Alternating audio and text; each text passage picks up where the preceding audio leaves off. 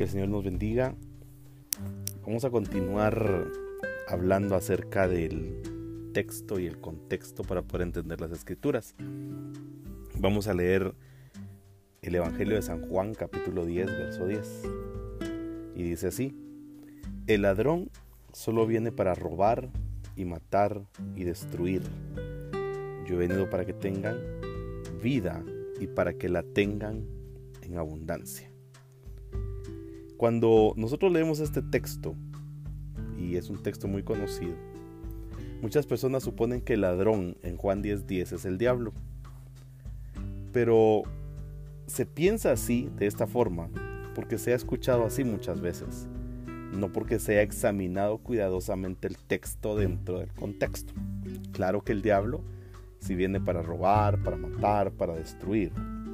Pero muchas veces nosotros citamos ese pasaje de esta manera y pasamos por alto las aplicaciones directas del texto porque no nos detuvimos a leer el versículo dentro del contexto.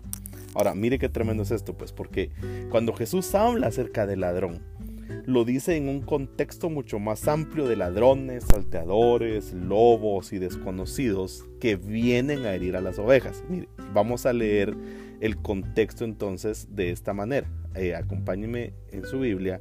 Vamos a leer Juan 10.1. Dice, en verdad, en verdad os digo, el que no entra por la puerta en el redil de las ovejas, sino que sube por otra parte, ese es ladrón y salteador. Ahora acompañan al verso 5. Pero a un desconocido no seguirán, sino que huirán de él porque no conocen la voz de los extraños. Ahora acompáñenme al verso 8. Todos los que vinieron antes de mí son ladrones y salteadores, pero las ovejas no les hicieron caso. Ahora verso 10. El ladrón solo viene para robar y matar y destruir. Yo he venido para que tengan vida y para que la tengan en abundancia. Ahora leamos el verso 12. Juan 10:12. Pero el que es un asalariado y no un pastor, que no es el dueño de las ovejas, ve venir al lobo y abandona las ovejas y huye. Y el lobo las arrebata y las dispersa. Verso 13. Él huye porque solo trabaja por el pago y no le importan las ovejas. Verso 14. Yo soy el buen pastor y conozco mis ovejas y las mías me conocen. Verso 15. De igual manera que el Padre me conoce y yo conozco al Padre y doy mi vida por las ovejas. Entonces, cuando nosotros empezamos a leer este contexto de esta forma, lo que nosotros empezamos a entender es que Jesús lo que está diciendo que los que venían antes que él tenían su autoridad, eran ladrones, eran salteadores. Está en el verso 8. Que estos trataban de acercarse a las ovejas sin hacerlo por medio del pastor. Verso 1. Lo hacían porque querían explotar a las ovejas. De ahí que Jesús estuviese preparado para dar su vida. Mire qué tremendo. Para dar su vida defendiendo sus ovejas de aquellos ladrones, salteadores y lobos. Ahora, mire qué tremendo es esto. El sentido se hace más claro si comenzamos más atrás en el contexto. Si nos vamos al capítulo 9, Jesús sana a un ciego a quien los líderes religiosos expulsan de la comunidad y por seguir a Jesús.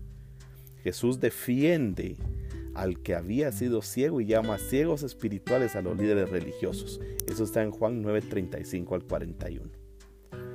Cuando yo empiezo a entender esto, Jesús declara que Él es el verdadero pastor y que las ovejas que son de Él siguen su voz, no la voz de los desconocidos, Juan 10, 1 al 5, de aquellos, y que dice que aquellos que vinieron antes que Él eran los ladrones, salteadores, pero Jesús era la verdadera salvación para las ovejas, Juan 10 del 8 al 9, y que el ladrón tan solo viene para destruir, pero Jesús vino para dar vida según Juan 10:10. En otras palabras, el ladrón representa al falso líder religioso, como era el caso de los fariseos que expulsaron de la sinagoga al que había sido sanado en Juan 9.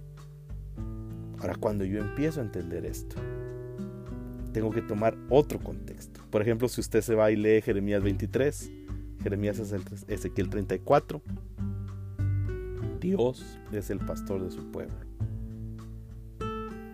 Esa es la importancia de entender los contextos. De aquí usted podría sacar una predicación. Vamos a continuar hablando de estos temas. Eh, puede enviarme sus preguntas, comentarios, aportaciones al correo electrónico adorarle.outlook.com. Recuerde, adorarle.outlook.com. Dios les bendiga. Hasta el próximo episodio.